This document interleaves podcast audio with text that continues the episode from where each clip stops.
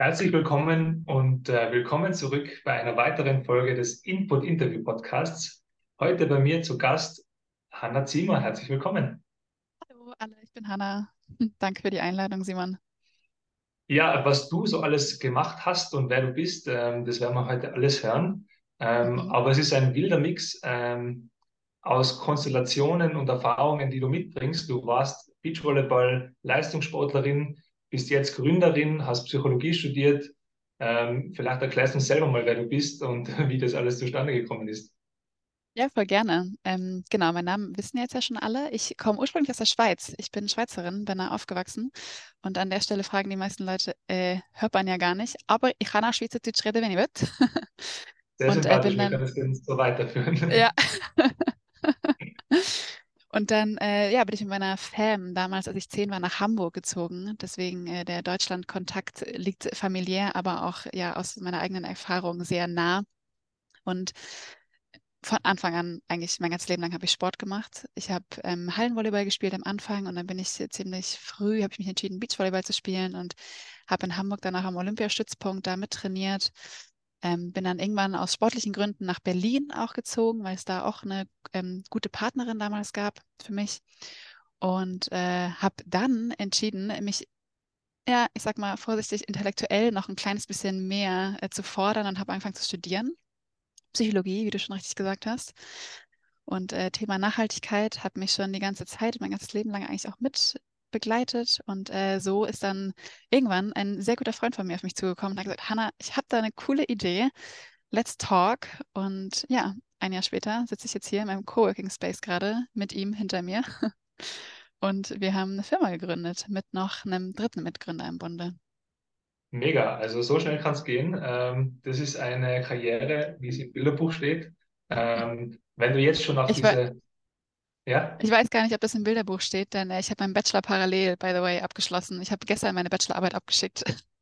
ja, Musterstudentin, Vorzeigeathletin. ähm, natürlich steht so im Bilderbuch. Ähm, wenn du jetzt schon auf diese sehr, sehr kurze Karriere zurückblickst, du bist jetzt ein Jahr, bist jetzt Unternehmerin. Ähm, äh, Connecting the Dots ist immer äh, rückblickend viel, viel leichter, aber siehst du schon irgendwie so einen kleinen roten Faden, der sich durchzieht durch dein Leben? Oh, das ist eine super Frage. Ähm, ja, also was ich total spannend finde, dieses ganze Thema Management, Projekte durchführen, das habe ich sowohl im Studium ein kleines bisschen gehabt, als auch in meinen Projekten, die ich immer parallel am Laufen hatte. Da haben du und ich uns ja auch kennengelernt äh, bei der EM in München. Wann war das? 2021? 2022, ja, das Leben zieht an einem vorbei. Ja. Nur, nur ein Sommer mehr, dann liegst zurück, ja. Ja, krass, okay, fühlt sich echt schon lange an. Ähm, und das, also ich habe so meinen mein Weg äh, ziemlich ähnlich in all diesen Projekten gehabt, obwohl es alles komplett unterschiedliche Projekte waren. Ich habe auch gerne immer Dinge aufgebaut. Ich, ich scheue überhaupt nicht davor. Ich habe irgendwie echt auch wenig Sorgen und wenig Ängste. Ich leg einfach mal los und gucke dann, was kommt. Und äh, habe, muss ich sagen, auch immer ein super Umfeld, das mich total gut auffängt, wenn dann doch mal irgendwie eine Sorge kommt, weil irgendwas nicht so gut klappt oder so. Also da bin ich schon echt dankbar für auch viele gute Menschen im Umfeld, ja. Gibt es da jetzt schon irgendwelche Parallelen, die du ähm, auch ziehen kannst äh, von deinem Leben als Leistungssportlerin jetzt mit dem Leben als Unternehmerin?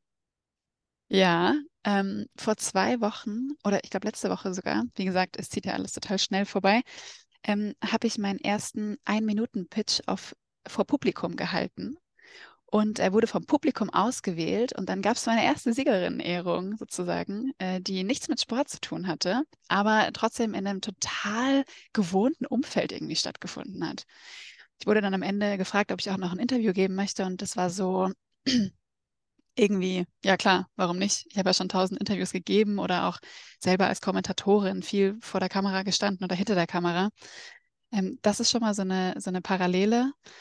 Und sonst ich meine, beim Leistungssport, das steckt ja schon im Wort drin. Es geht um Leistung, es geht um Performance und das ist im Startup-Umfeld kein bisschen anders, würde ich sagen. Ich habe es mir genauso vorgestellt, ähm, aber jetzt müssen wir noch mal ein bisschen äh, drauf kommen, was du eigentlich im Leistungssport alles erreicht hast. Du, du hast es so ganz schnell nebenbei erwähnt. Ähm, was war dein größter Erfolg? Mein größter Erfolg war die Jugendweltmeisterschaft U21 in Thailand. Da sind wir unter die Top 10 gekommen. Und deutsche Meisterinnen seid ihr aber auch geworden, gell? Ja, stimmt, Jugendmeisterin, genau. Ich glaube U19 oder U20 oder sowas. 2017 hast sogar vom Stadtsenat in Hamburg eine Ehrung erhalten. Stimmt, oh, das ist schön, dass du mich daran erinnerst. Das war ein schönes Event. Da wurden wir irgendwie als äh, beste Jugendsportlerin oder so ausgezeichnet von der Stadt Hamburg. Das war cool. Ja, danke, Simon.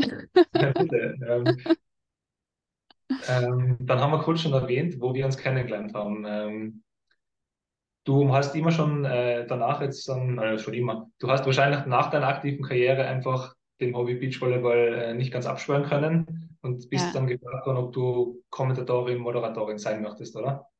Ja, genau. Ich habe das einmal, bin ich einfach so eingesprungen bei der Tour, die es damals gab. Da wurde gefragt, ob eine Sportlerin Lust hat, mal zu kommentieren. Dann habe ich mich da hingesetzt und äh, das war auch so mit Chat-Feedback und das Chat-Feedback war so krass und damals war ich auch noch total aktiv auf Social Media. Das war so krass, mir, mein Postfach ist überflutet. Die Leute wollten mir eigentlich nur sagen, dass sie finden, ich hätte eine schöne Stimme, wie auch immer.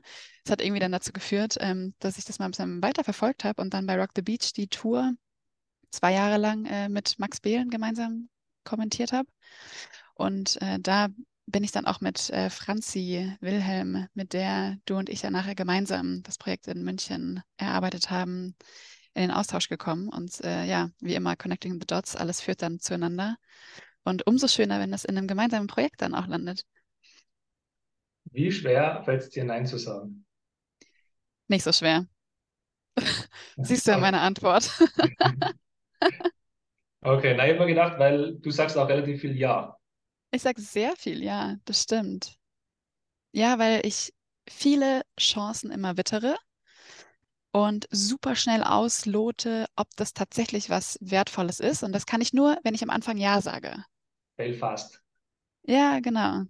Und dann, äh, ich kann aber auch gut äh, Zügel loslassen oder mich verabschieden von Projekten, von Ideen. Ja. Ähm, vorhin habe ich noch eine Geschichte, ist mir wie in den Kopf geschossen. Ich habe auch mal Mhm. beim Pitch-Wettbewerb mitgemacht. Ja? Ähm, Und das habe ich auch ganz äh, verdrängt wieder. Ähm, in einem meiner letzten Unikurse habe ich einfach äh, zum Spaß noch den Kurs Entrepreneurship belegt, Mhm. äh, weil mich einfach das Thema interessiert hat. Und dann habe ich eine E-Bike-Idee in Innsbruck ähm, mit meinem Team da entwickelt, also im Rahmen des Kurses. Aha. Und die habe ich dann auch äh, gepitcht bei so einem Pitch-Wettbewerb, auch Mhm. zwei Minuten äh, pitchen. Mhm. Und ähm, man glaubt es oder nicht, ich habe voll das Blackout gehabt. Oh Ich bin dann da gestanden äh, und habe das mega Blackout gehabt, ähm, obwohl ich das ja irgendwie doch schon oft gemacht habe, also irgendwo im Rampenlicht stehen, Interviews geben und so weiter. Trotzdem, Ja. in dem Ja. Moment ähm, ist mir nichts mehr eingefallen. Oh. Ähm, und ich bin froh, dass das auch dazu gehört, ähm, aber zum Glück haben wir die Idee nicht weiterverfolgt. Ich habe meine Eventagentur gegründet und ähm, darf diesen wunderbaren Podcast machen. Ich wollte gerade sagen. Ja, es ist, es ist immer für irgendwas gut. Ähm, aber also ich war froh, dass ich auch mal das mal kurz ausprobiert habe, ähm, ob man noch was nebenbei starten kann, ob man noch irgendwie ein Startup Ja. oder so. Das heißt, es wäre, wenn dieser Pitch erfolgreich gewesen wäre, dann äh, wärst du jetzt äh, auch Gründer von diesem Startup, oder? Also, ich glaube nicht. Also ich glaube, Okay. da, waren alle meine anderen Visionen immer zu klar und zu groß. Und ähm, das war halt im Rahmen von diesem Uni-Projekt, habe ich gedacht, ah, was geht denn noch? Aber Ja, ähm, das äh, ja, fail fast. ja. Ähm, was mir auch schon immer bei dir aufgefallen ist, dass Nachhaltigkeit äh, bei dir immer schon ein großes Thema gespielt hat. Das war schon auch äh, Ja. als Beachvolleyballerin so, oder? Man reist sehr viel, ähm, Ja, man, man spielt am Strand. ja, total. Also vor allem finde ich beim Beachvolleyball ziemlich krass. Man, also man muss sich das vorstellen, dass äh, manche Top-Teams, das ist ja, gibt ja eine Art Rangliste, ne? Wie beim Tennis. Ich weiß nicht genau, wie sehr deine User jetzt mit Beachvolleyball schon affin sind. Ähm, schlussendlich spielt man die Turniere, wo man reinkommt, weil man genug Punkte hat. Und es gibt ja auch diese Qualifikation. Das heißt, wenn man nicht direkt ins Hauptfeld kommt, hat man die Chance, indem man ein, zwei Spiele am Stück gewinnt, ins Hauptfeld reinzurutschen. Und was halt Top-Teams in Deutschland machen, ist, die trainieren in Deutschland oder sowas und fliegen dann für ein Spiel nach Brasilien, verlieren das und fliegen wieder zurück.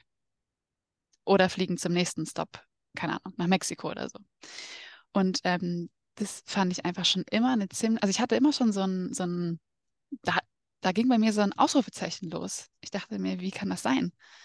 Also was gebe ich denn eigentlich so viel mit meinem Sport wieder zurück, dass ich das gut machen kann? Und das muss gar nicht mal auf dieser Environmental-Schiene sein, sondern es kann ja auch auf der sozialen Ebene sein. Ich kann ja auch auf einer anderen Ebene Input oder Impact leisten. Nur ähm, das, ich finde, da muss man beim Beachvolleyball schon unter die Top, Top, Top-AthletInnen Deutschlands gehören, dass man so viel den Zuschauenden wieder zurückgibt, dass es sich rechtfertigt, so viel zu reisen. Ergibt es Sinn? Ja, das macht schon Sinn. Ähm, hast du den. Eindruck, dass das sich für manche Teams irgendwie ausgeht, diese Rechnung? Also, ich glaube, auf deutscher Ebene geht es sich aus für zwei, drei Teams und da sprechen wir von beiden Geschlechtern. Aber ich muss auch fairerweise sagen, dass ich, seit ich aufgehört habe mit Beachvolleyball, überhaupt nicht mehr auf Social Media unterwegs bin. Und das ist die Plattform, also Instagram meine ich jetzt vor allem, das ist die Plattform, wo sich die Teams ja ähm, repräsentieren unter anderem. Das heißt, es kann auch sein, dass inzwischen schon viel mehr Teams auch eine große Plattform haben und gesehen werden und dadurch einen Impact leisten können, sage ich mal, eine Art Vorbild oder Motivation, mehr Sport zu machen oder sich gesunder zu ernähren oder was auch immer darstellen können. Ja, ich glaube schon, dass es ähm, einige Teams gibt, die da Initiativen unterstützen und ähm, mhm. da auch ähm, Impact machen und haben. Und die ich finde es sehr spannend, dass gerade in dem Bereich auch ähm, sich viele eben engagieren oder zum Beispiel auch ein Team Noack, der kommt ja. aus dem Beachvolleyball und hat Mantahari gegründet und es ist alles über das Beachvolleyball irgendwo entstanden. Richtig. Ähm, da, das hat auf, da hat Beachvolleyball auf jeden Fall einen positiven Eindruck hinterlassen und ähm, ich glaube, das ist ja, das ist genau der Punkt, den du meinst. Ähm, Tim Noack hat ein wundervolles Projekt aufgebaut, nachdem er Sport gemacht hat. Und das ist so ein bisschen diese, diese, dieser Gap, ne, den ich, den ich gerade versucht habe, irgendwie klarzumachen. Das ist auch der Grund, warum ich irgendwann aufgehört habe, weil ich wollte was machen, wo ich noch mehr bewirken kann, als ich es hätte können als Sportlerin bereits. Da bist du jetzt ähm, in deinem aktuellen Job ja eigentlich äh, genau da, wo du sein willst, oder? Ja, also das ist ziemlich purpose-driven, was ich jetzt jeden Tag mache. Hm. Ähm, vielleicht springen wir jetzt einfach genau an den Punkt hin. Und zwar, wir haben ja, uns getroffen äh, vor, im Sommer 2022 in München, ähm, mhm. haben da das erste Mal uns kennengelernt, zusammengearbeitet und ich habe den einen ähnlichen Job dann einfach ein Jahr später in Berlin nochmal gemacht. Mhm. Ich war, ähm, wie nennt man es nochmal, Sports Presentation ähm, und, äh, und habe halt geschaut, dass das Entertainment koordiniert wird ähm, beim Beachvolleyball. Ähm, in München war es die European Championships und diesen Sommer waren die Special Olympics in Berlin.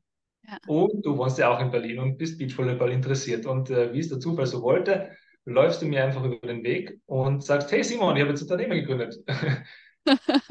und ich so, wie, was? Ich habe gedacht, du studierst und ähm, ja, na, ich habe Unternehmen gegründet. Reden wir später mal. Und äh, heute sitzen wir da und, und reden. Äh, und reden endlich mal darüber, was du machst. Ähm, ist noch mega spannend, mega präsentes Thema. Ich habe gerade diese Woche hätte einen Vortrag zu dem Thema gehen sollen, weil ich mich informieren wollte und habe abgesagt, ähm, weil es auch alles zeitlich nicht ausgeht. Deswegen muss ich mich heute bei dir informieren. Was ist ESG-Reporting und wieso ist es so wichtig in der Zukunft? Und wie heißt eigentlich dein Unternehmen? Unser Unternehmen heißt Loop, L-U-U-P. Und warum ESG-Reporting so wichtig ist, ist ganz einfach zu begründen. Es gab über 15 Jahre lang ungefähr keine Regulation dafür, wie Unternehmen sich auf Nachhaltigkeitsthemen einstellen sollen. Und man sieht, es hat nicht so richtig was gebracht. Die wenigsten Unternehmen haben sich intrinsisch motiviert gefühlt, irgendwie ihre Unternehmensstrategie Richtung mehr Nachhaltigkeit ja aufzubauen. Und dementsprechend hat ähm, die, ja, also eigentlich die EU hat oben entschieden, okay, wir brauchen dafür jetzt eine Richtlinie, und da ist die CSRD entstanden.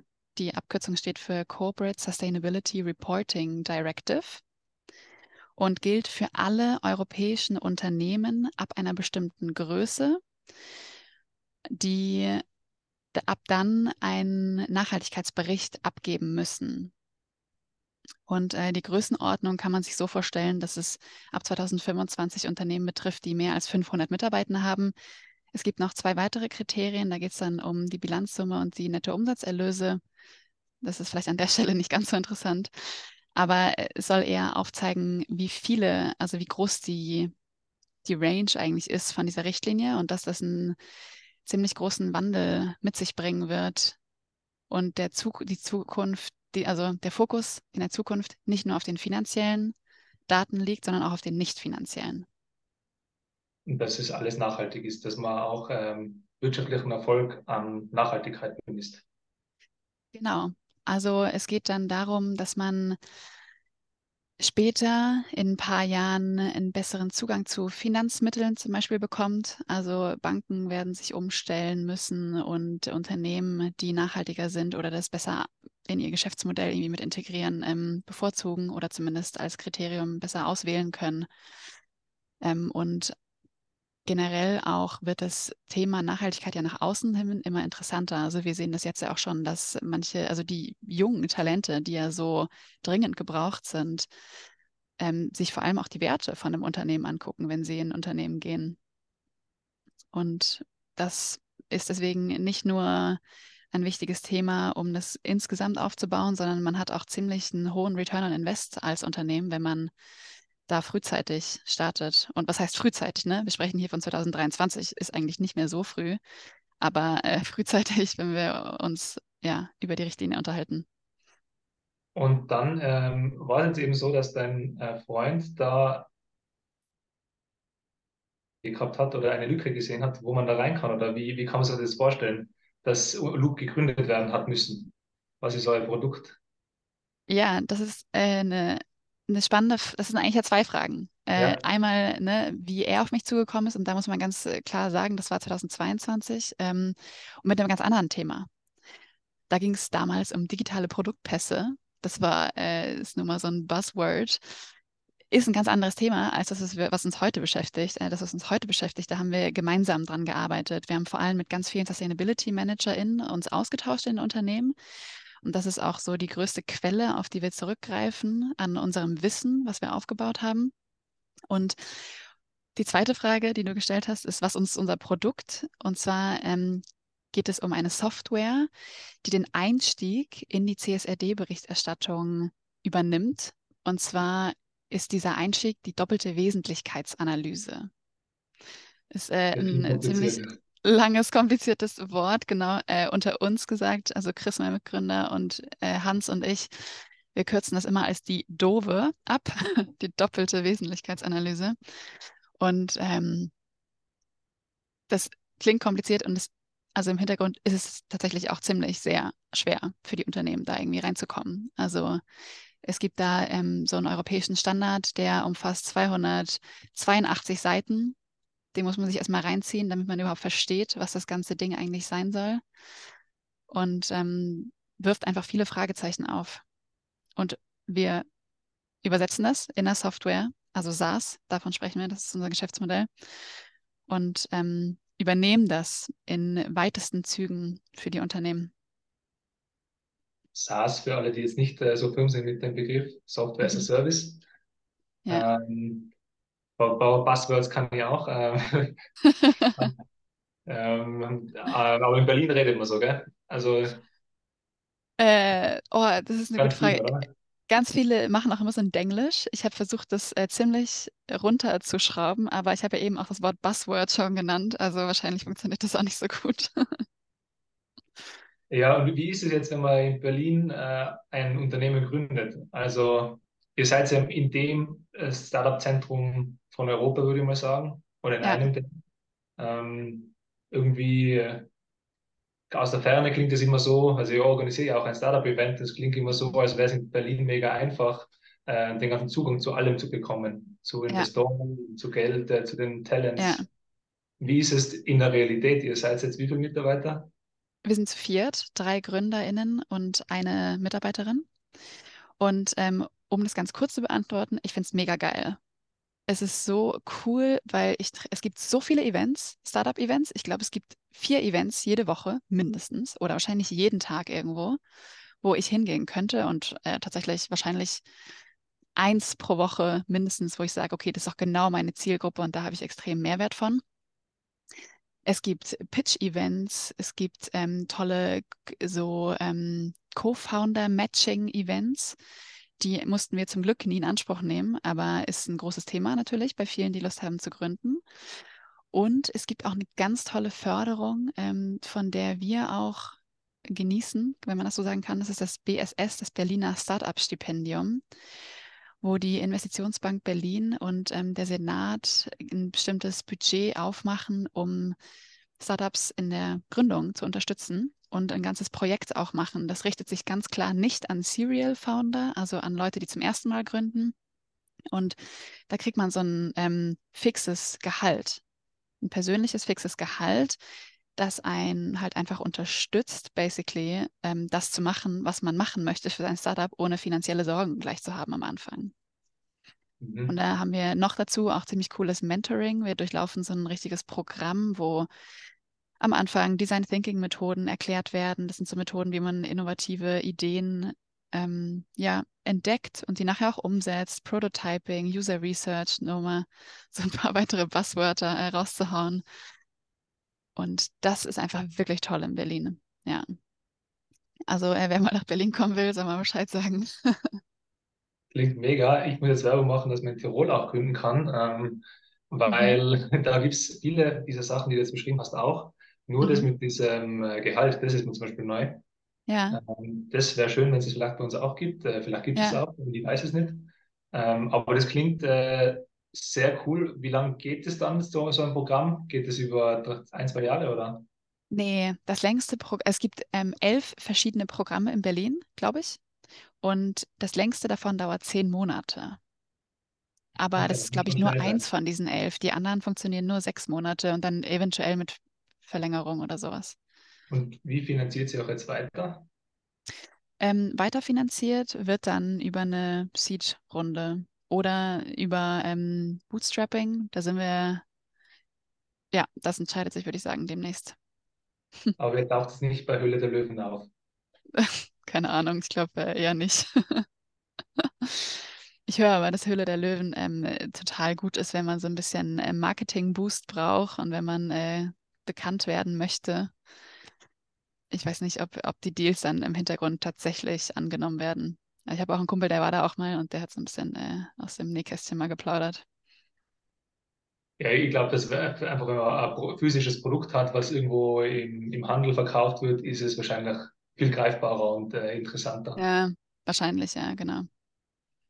Ähm, ja, äh, jetzt haben wir gehört, was ihr so macht, ähm, aber was, was macht sie jetzt wirklich? Ihr, wie, wie, kann, wie kann man sich das vorstellen? Jetzt ähm, gibt es diese Richtlinie, dass man dann äh, das Reporting machen muss mhm. und ihr ähm, gebt dann ihnen ein Login und dann kann man mal mit eurer Software sich das berechnen lassen. Oder wie kann ich das genau vorstellen?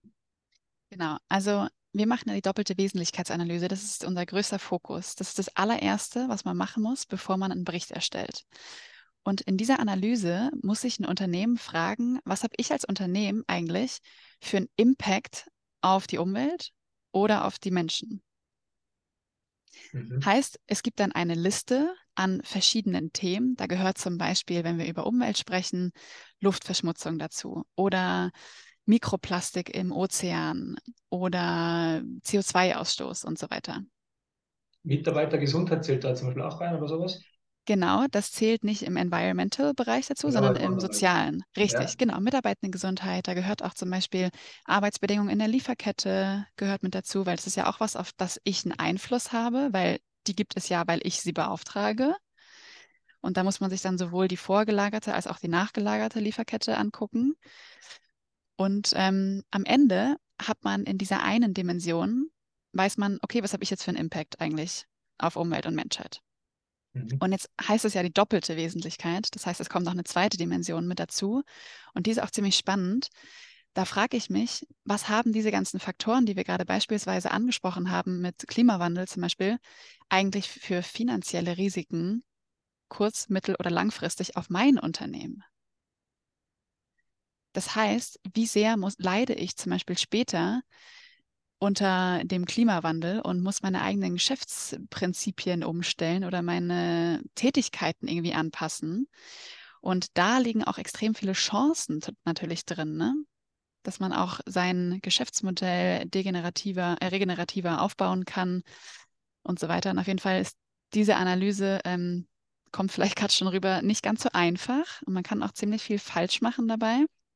Das Ergebnis ist allerdings total cool, weil man am Ende eine Liste hat von allen Themen, die wesentlich sind, wenn es um die Nachhaltigkeitsstrategie geht. Und das kann nachher strategisch umgesetzt werden im Unternehmen. Und dann haben wir alle davon lang positiv, äh, ja, langfristig profitieren wir davon. Das klingt echt mega. Also es klingt äh, nach einem richtig coolen äh, Business, aber mhm. ihr seid wahrscheinlich nicht die Einzigen, die das machen. Natürlich, es ist ja ein Riesenmarkt, der sich öffnet. Es ist ja eine Riesenrichtlinie. Also das wäre ja seltsam, wenn wir die Einzigen wären. Dann, äh, das würde gegen uns sprechen wahrscheinlich. Und ähm, das ist spannend. Also es wird sich jetzt entwickeln. Es gibt manche Firmen, die claimen das, dass sie es auf ihrer Webseite schon haben. Ähm, gesehen, muss ich sagen, habe ich es ganz selten erst, also tatsächlich umgesetzt in Software. Das liegt auch daran, dass ähm, dieser europäische Standard tatsächlich offiziell erst erschienen ist vor sechs Monaten ungefähr. Das mhm. heißt, äh, es sitzen jetzt eigentlich sehr viele dran, die das versuchen gerade umzusetzen. Und was vielleicht ergänzend noch dazu gesagt werden kann, ist, dass das nachher von Wirtschaftsprüfenden auf ihre Korrektheit geprüft wird. Das heißt, die also so sind. Vom Finanzamt, oder? Genau, also ein Bericht schreibt ja immer einen Lagebericht. Mhm. Und in dem Lagebericht sind bisher nur die finanziellen Bilanzdaten drin. Mhm. Und der wird jetzt erweitert um den nicht finanziellen Bereich. Und zwar ist das diese CSRD-Richtlinie, über die wir sprechen, über diesen Report. Ist aber auch eine, eine riesen äh, Möglichkeit für neue Jobs, oder? Also ja, absolut. Jeder, der jetzt sich irgendwie äh, sich gerade im Studium befindet und irgendwas mit Nachhaltigkeit studiert, der wird da wahrscheinlich in dem irgendwo einen Arbeitgeber finden. Ja, es ist total geil. Äh, wir sprechen ja mit ganz vielen Leuten, die in dem Bereich unterwegs sind. Äh, und unter anderem haben wir uns gerade letztens mit dem Professor ausgetauscht und der meinte, das ist so krass, Hannah, das kannst du dir nicht vorstellen. Die Leute werden einfach nach der, nach der Masterarbeit halt rausgesogen aus meiner Universität, rein in all diese Beratungsunternehmen, die da irgendwie Geld mitmachen wollen und logischerweise ja auch Bedarf haben. Ne? Also die Unternehmen haben auch großen Bedarf. Welche Rolle genau. spielt ähm, KI in dem ganzen Konstrukt? Bei euch und okay. vielleicht im, im, Generellen? Ja, also eine große Rolle. Ähm, wir haben ja jetzt gerade diese Beratung einmal angesprochen, die machen das alles, naja, nicht unbedingt manuell. Die haben da schon ihre, ihre Tools, die sie gerade aufbauen. Da äh, gibt es irgendwie Excel-Tabellen oder was auch immer ähm, dann da verkauft wird. Ähm, es gibt aber viel Arbeit, die vereinfacht werden kann und muss. Und da kommt dann eben eine Software ins Spiel. Und mit unserer Software verfolgen wir natürlich auch das Ziel, dass wir nicht nur das so abdecken wollen, wie es heute gemacht wird, sondern auch so abdecken wollen, wie wir es in drei Jahren zum Beispiel machen können. Sprich also, dass wir bereits vorgefertigte Analysen, die individuelle Unternehmen eingebaut haben, die analysieren mit KI unter anderem, da braucht man Algorithmen für oder ähm, eben künstliches Lernen, die ähm, dann diese Analyse einfach vereinfachen und den ganzen Arbeitsaufwand um deutliches schrumpfen. Ja. Wie hast du das alles gelernt? Das, gute Frage. Oh, das ist eine richtig gute Frage. Ähm, ich habe mich mit Leuten darüber ausgetauscht. Also in Form von unseren User Researches. Das kann man sich so vorstellen. Äh, ich gucke in meinem Netzwerk, wer ist Sustainability Management? Oder ich gucke in meinem Netzwerk und frage, ähm, wer kennt jemanden, der oder die Sustainability Managerin ist? ähm, und dann führen wir Interviews. Wir laden die ein, mit uns zu sprechen. Und dann äh, lerne ich, was deren Problem ist. Wir stellen denen Fragen mit, was sind für die Herausforderungen, wo, welches, was sind die Prozesse, wo es lange dauert, ähm, welche Prozesse lösen vielleicht auch negative Gefühle aus? Kommen die Ressourcen an bei euch, wie versprochen, vom Management Board und so weiter? Und äh, in diesen Gesprächen passiert was total Spannendes. Die Leute teilen ihre Erfahrungen nicht nur mit dem Gesetz, sondern logischerweise auch inhaltlich. Das heißt, was ich habe, ist, ich habe ein Wissen von unglaublich vielen Unternehmen, die alle eine verschiedene Herangehensweise in dem Aufbau ihres Sustainability Managements haben, dass die mit uns geteilt haben. Mhm. Und dann gibt es natürlich äh, auf der anderen Seite die ganzen Regulatorien und die Paper. Und äh, Chris, mein Einnahmegründer, hat in dem letzten Meeting gerade erst erzählt, dass er es liebt, diese Paper durchzulesen. Und ich finde es auch total geil, weil das Gesetz ist einfach cool. Es macht einfach Spaß, wenn man sieht, okay, wenn das so umgesetzt werden könnte, dann wäre das ein ziemlich cooler Schritt für uns als Gesellschaft.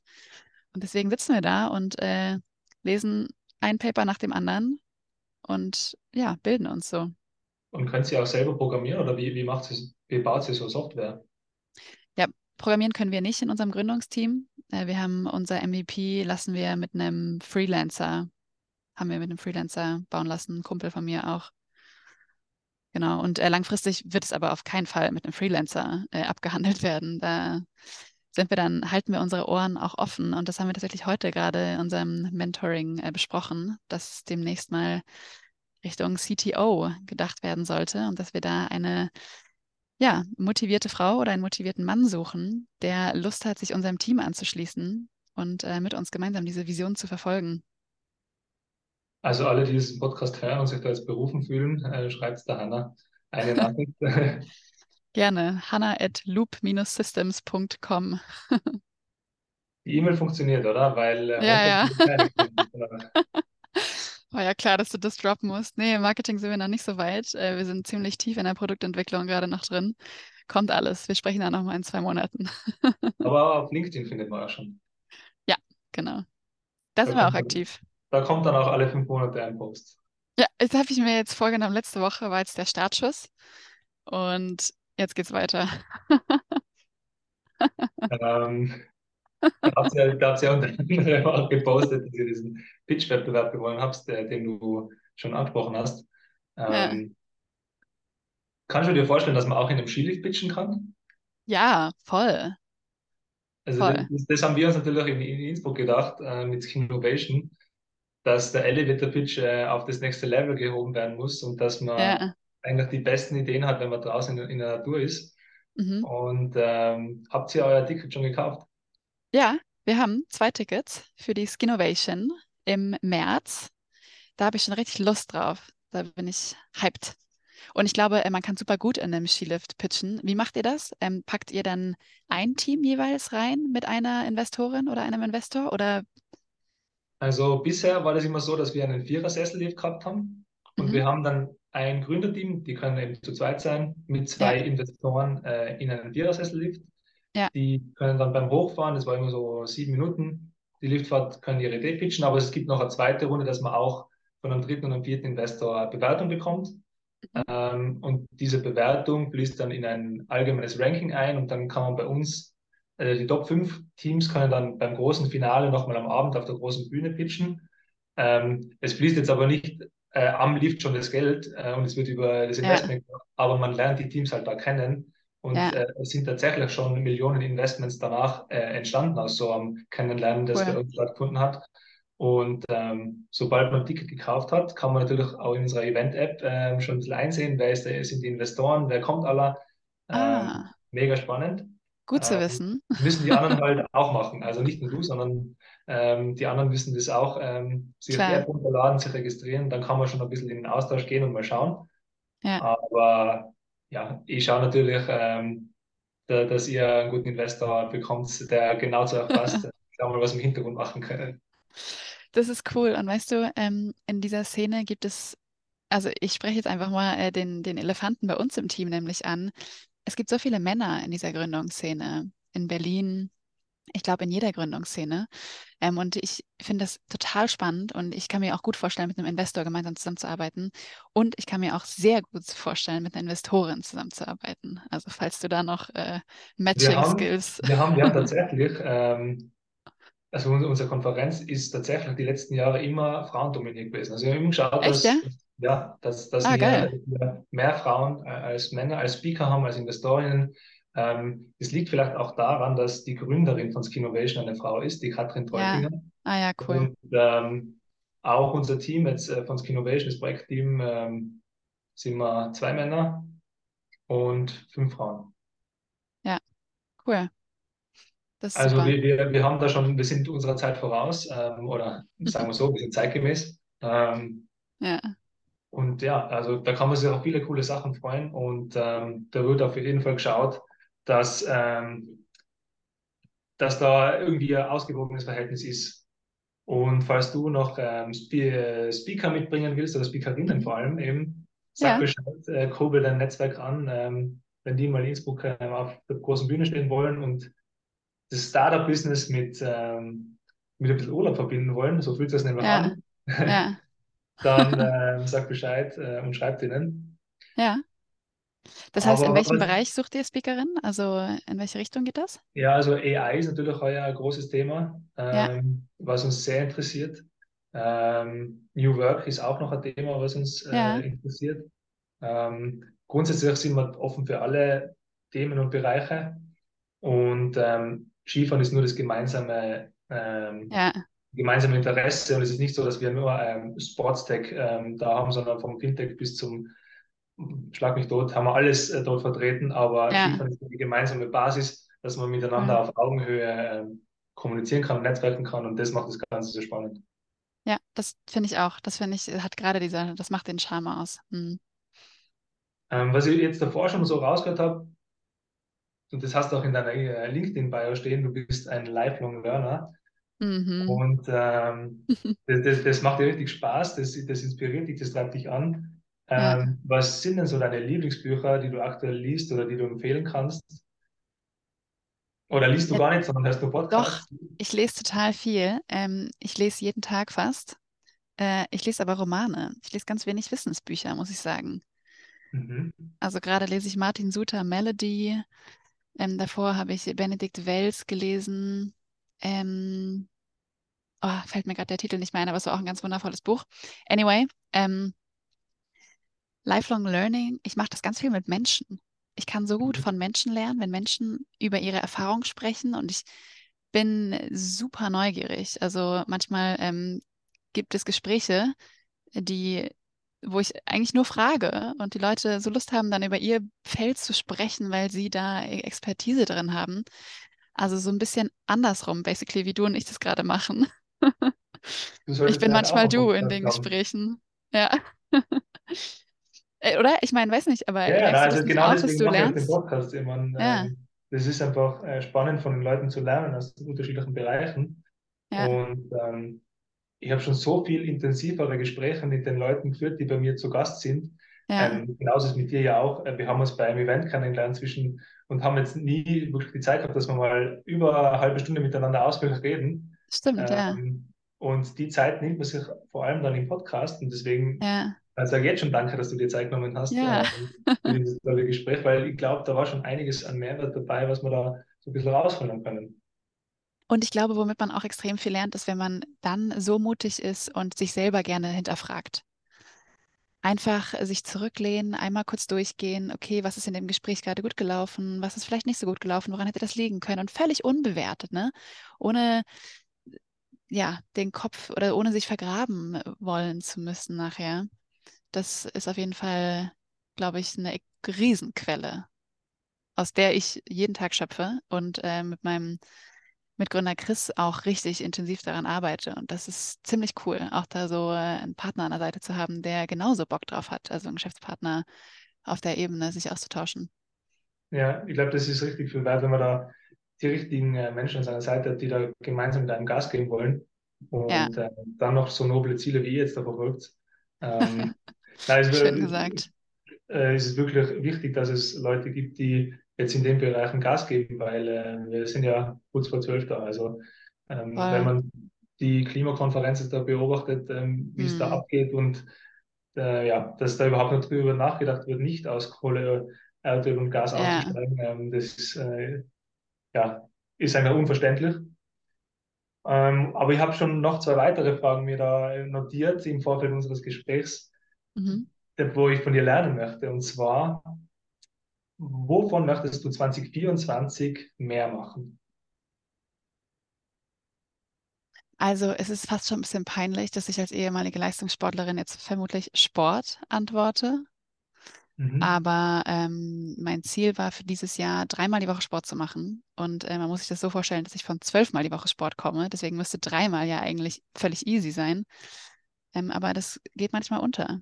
Es geht unter in, in Abenden, die einfach dann doch noch länger sind als erwartet, weil noch eine Sache gerade wichtiger ist als Sport oder was auch immer. Ähm, Sport. Aber ich finde das irgendwie nicht so eine befriedigende Antwort, weil es so eine die 0815 Antwort, oder? Ich meine, das ist wahrscheinlich bei allen Ja, der Fall. es, lä- es lässt schon äh, auch ein bisschen tiefer blicken, ähm, weil, was gerade Priorität in deinem Leben hat und ähm, Ja, wie lang die Arbeitstage sind und ähm, vielleicht einfach wieder ein bisschen mehr auf den eigenen Körper hören, was ihr auch machen sollt. Ihr arbeitet ja auch wie ein Irrer äh, ja, und macht viel zu wenig Pausen. Ähm, hm, mir hilft der Sport auf jeden Fall extrem und die haben ähm, immer im Kalender drinstehen und so komme komm ich ja nicht so schnell drum herum, dass ich nicht mache. Also ja, ähm, meine, mein Fitnessstudio hat wirklich so einen Kalender, wenn ich da eine Session buche, ja, dann ist die im Kalender drin und wird automatisch übernommen mit der Bestätigung. ja, Und dann steht es drin und dann habe ich schon die zwei Einheiten pro Woche auf jeden Fall mal ja.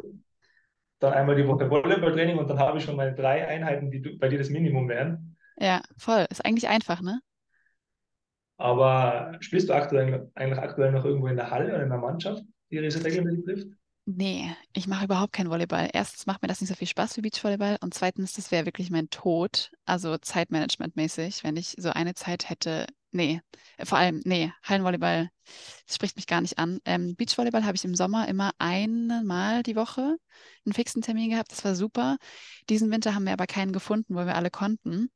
Deswegen haben wir gesagt, machen wir das dann mal so spontan. Aber mit der Hallenbuchung, das funktioniert halt gar nicht, ne? Du musst irgendwie drei Wochen vorher sagen, wann du willst, dann musst du an dem richtigen Tag buchen dafür und dann zack, kommt eine Einladung für irgendein Event, die es mega wichtig ist und dann kann ich da nicht hin. Also das ist irgendwie nicht so optimal. Ähm, ja. Gibt es noch was anderes, wovon du mehr haben möchtest 2024? Oder belassen wir es beim Sport? Also ich würde gerne ähm, zumindest Dinge aufrechterhalten. Vielleicht kann man das noch sagen. Ähm, Ja, ich glaube, meine, ich kann vielleicht mal meine Lieblingsroutine teilen, die ja. mir so viel bringt. Ähm, und zwar, ich schreibe jeden Morgen Morgenseiten.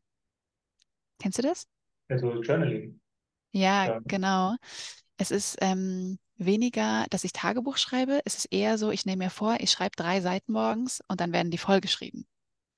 Egal, was mir einfällt, egal, was da reinkommt, egal, ob ähm, ich im Satz am Ende aufhöre oder am Ende bla bla bla schreibe, weil mir nichts mehr einfällt.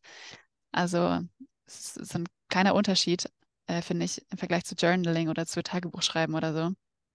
Aber das ist geil. Ich wache morgens auf, mache einen Wecker aus, drehe mich zur Seite und fange direkt an. Und das sind immer so die ersten 25 Minuten jeden Tag, die ich, wo ich meine Gedanken sortiere, wo ich mir den Fokus für den Tag lege, wo ich meine Emotionen einmal ein, ich checke ein, einfach in, ja, zu mir selber, wo ich gerade stehe, wie es mir geht, was ich brauche und so. Das ist echt super. Das möchte ich weitermachen. Klingt cool, ja. Sollte ich vielleicht auch mal starten, anstatt auf Snooze zu drücken. Mhm. Ähm, Das gibt's bei mir nicht. Das habe ich, das gibt's einfach keinen Snooze, Snooze, äh, Knopf.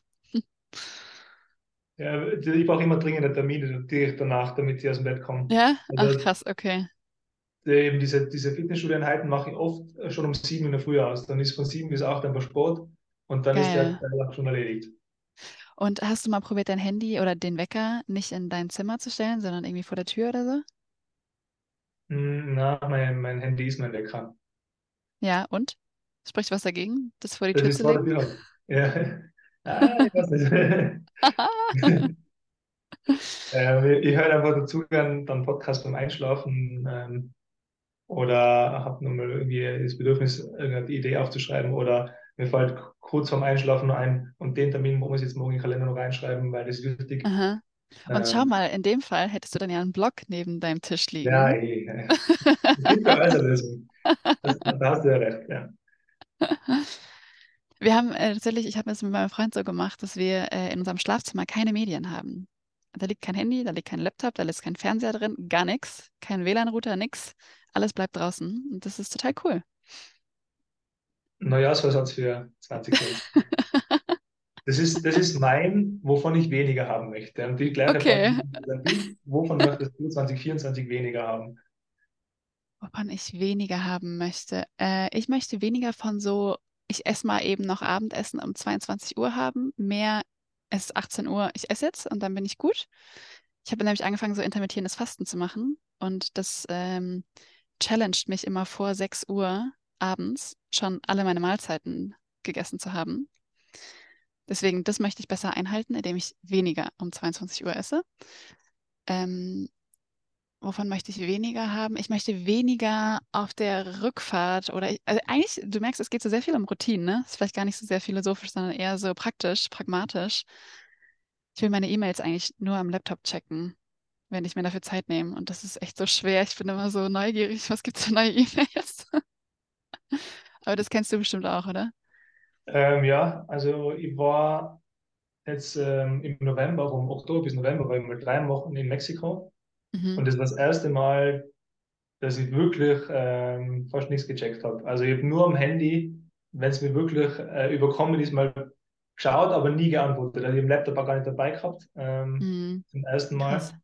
Und Wie ähm, war das für dich? ja, voll entspannend. Also äh, ich habe auch ein Buch gelesen, ähm, Mhm. den ganzen Urlaub. Ähm, das ist Hört sich so immer, an, als würdest du sonst nie lesen. ja, das, das, ich habe lese das ganze Jahr nicht, bis, bis der Urlaub kommt. Dann lese dann versuche ich ein Buch zu lesen, Aha. ein gutes Businessbuch. Äh, und da kann ich jetzt die Buchempfehlung raushauen. Ja. Ähm, How I Built This von Guy Russ. Ähm, der hat auch einen Podcast mit ähm, den tollsten GründerInnen, ähm, sind Instagram-Gründer zum Beispiel zu Gast oder, keine Ahnung, Airbnb, äh, Ja. wie das halt Ja, die haben gegründet auch worden spannende ist, oder, oder Geschichte. Ja. Ähm, Ja. und das hat er aus, die ganzen Learnings aus dem Podcast hat er halt im Buch nochmal komprimiert zusammengefasst. Ah, Und, cool. ähm, ist ein mega Buch, ähm, kann ich empfehlen für die Weihnachtsfeiertage. Ich wollte gerade sagen, noch kann man sich das ja auch wünschen zu Weihnachten. Das ist ja eine richtig coole Idee. Cool. Da spricht er bestimmt auch viel über so Lean Startup und so, ne? Über wie im Silicon Valley Ja, die wie halt Unternehmen aufgebaut werden. wird, ähm, wie sie Mhm. ähm, die ganze Verwandtschaft angepumpt haben, dass sie ihnen Geld Ja, ähm, ja. und so weiter und so fort. Oder über, über Investment äh, Fails und, und wie schwierig es ist, einen Investor zu finden, aber auch, wie findet man überhaupt einen, einen Investor? Ähm, Mhm. wie schwierig ist es ähm, oder leicht ist es in Amerika, über jemanden zu finden, wenn man zur richtigen Zeit am richtigen Ort ist. Ja, Ähm, es hat Zeiten gegeben, da hat man nur mit dem Fingerschnipsen brauchen und alle waren da. ja. Jetzt ist es wieder schwieriger. Und ganz Ja. ehrlich, ähm, also ich habe also einen ganz tollen Leitsatz auch ein bisschen mitgenommen. Der heißt, ähm, baue dein Netzwerk auf, wenn du es gerade nicht brauchst. Mhm. Ich glaube, da steckt viel äh, Weisheit drin. Ich habe den mal gehört von in einem Podcast und ähm, deswegen auch nochmal Shoutout an äh, euer Skinovation. Auch wenn man gerade nicht gründet oder wenn man kurz davor ist zu gründen, aber jetzt noch gar kein Geld braucht. Es ist so viel wertvoller, wenn du mit den Leuten mal über was anderes in den Kontakt gekommen bist oder die dich schon mal kennen und wenn du dann die ansprichst, ähm, die so ein, ah, zweiter Kontakt sozusagen Gefühl haben und nicht, ah, okay, komplett neu. Ja, das ähm, geht mir ganz genauso und beobachte auch bei, bei unseren Volunteers. Ich war selber Volunteer bei Skinovation und bin so in das Ganze reingerutscht. Habe während dem Ja, Studium dann noch ähm, bin ins Projektmanagement aufgestiegen und war da Angestellter bei der Uni und das ist immer über das Uni-Projekt ge- ja, gelaufen. cool. Ähm, und jetzt bin ich da immer noch Mitarbeiter und das war einer meiner ersten Kunden in der Selbstständigkeit äh, mit Ja, Skinovation. Und cool. das Gleiche beobachte ich aber auch jetzt bei ähm, ehemaligen Volunteers, die jetzt zum Beispiel gerade bei uns im Inkubator sind Mhm. und ähm, jetzt im Masterstudium sind und auch Ideen verfolgen. Ähm, die sieht man jetzt auch wieder zum zweiten Mal. Und, Ja, ähm, geil. und viele Leute, die dann ähm, bei uns schon mal Volunteer gemacht haben, rutschen noch weiter in die, in die Startup-Szene rein, gehen auch nach Berlin oder ähm, Ja. machen ganz spannende Dinge. Mhm. Und würdest du das dann auch bestätigen, wenn du die Leute zum zweiten Mal siehst, dass es für dich so ist, ah, okay, irgendwie du schreibst der Person mehr Kompetenz zu oder irgendwie Überlebenswillen oder irgendwie sowas? Ja, schon. Also, ähm, also gerade in, in der Eventszene, wenn man die ganzen Volunteers immer wieder sieht bei den Events, Ja, weiß okay, der interessiert sich wirklich für Eventmanagement. ja, Ähm, stimmt. der, der ist ein bisschen kompetenter, der will mehr, der, der sieht die Sachen, der packt mit an. Ja, Ähm, genau. ja, cool. Und das ist bei Männern wie Frauen. Also das, ähm, es gibt jedes Jahr ein Talent, was ich so entdecke über den Sommer, ähm, wo ich mir Ja, den sehe ich jetzt zum zweiten Mal, der, oder der, nice. der ist mir letztes Jahr schon aufgefallen, das jetzt wird er heuer Praktikant oder sie. Ja, cool. Genau. Schön, also an alle Volunteers, die das gerade gehört haben, ihr wisst, wie ihr zu Simon kommt. Ja, macht so viele Volunteer-Jobs, äh, wie, wie es geht auf der, auf der ganzen Welt, auch im Sport. Also ähm, sei es ähm, im lokalen Verein, ähm, Trainertätigkeiten oder irgendwo mal mithelfen. Ähm, das bringt auch im Leben noch äh, wohin, wo ihr gar, jetzt gar nicht ge gedacht habt, dass euch das mal was bringt. Mhm. Also ja, zum Beispiel jetzt, äh, wenn wir nochmal an Tim Noack zurückgehen, oder? Der ist übers Volleyball, hat er eigentlich sein, sein ganzes soziales Business jetzt aufbauen können, weil er eben Ja. diese ganzen Leute ähm, gekannt dann hat ähm, und äh, über ganz Deutschland jetzt sein, sein Netzwerk hat. Wenn Ja, der nicht Volleyball gespielt hätte und Trainer gewesen wäre und ähm, ja, diese Leute gekannt hat, dann, dann wäre er jetzt nicht dort, wo er ist. Ja, und das ist genau das Spannende, ne? Er hat sein Netzwerk gebaut, schon während einer anderen Tätigkeit. Und da hat noch gar nicht gewusst, dass er das macht. Ja, Genau. Und ja, also es ist ähnlich bei mir auch so. Ich habe jetzt auf einmal, wo ich es brauche, habe ich gemerkt, ach krass, ich kenne die alle. Ich habe für alles eine Ansprechpartnerin. Ich hatte irgendwie eine Anwältin bei mir im Netzwerk. Ich kenne Leute, die programmieren können. Ich habe einen Notar im Netzwerk und so weiter. Das läuft irgendwie alles. ja.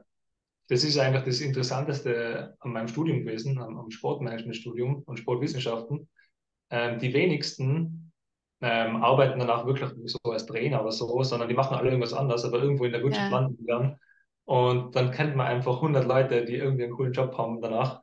Äh, und ja, die brauchen wir irgendwann nochmal. ja, genau, das stimmt. Ja.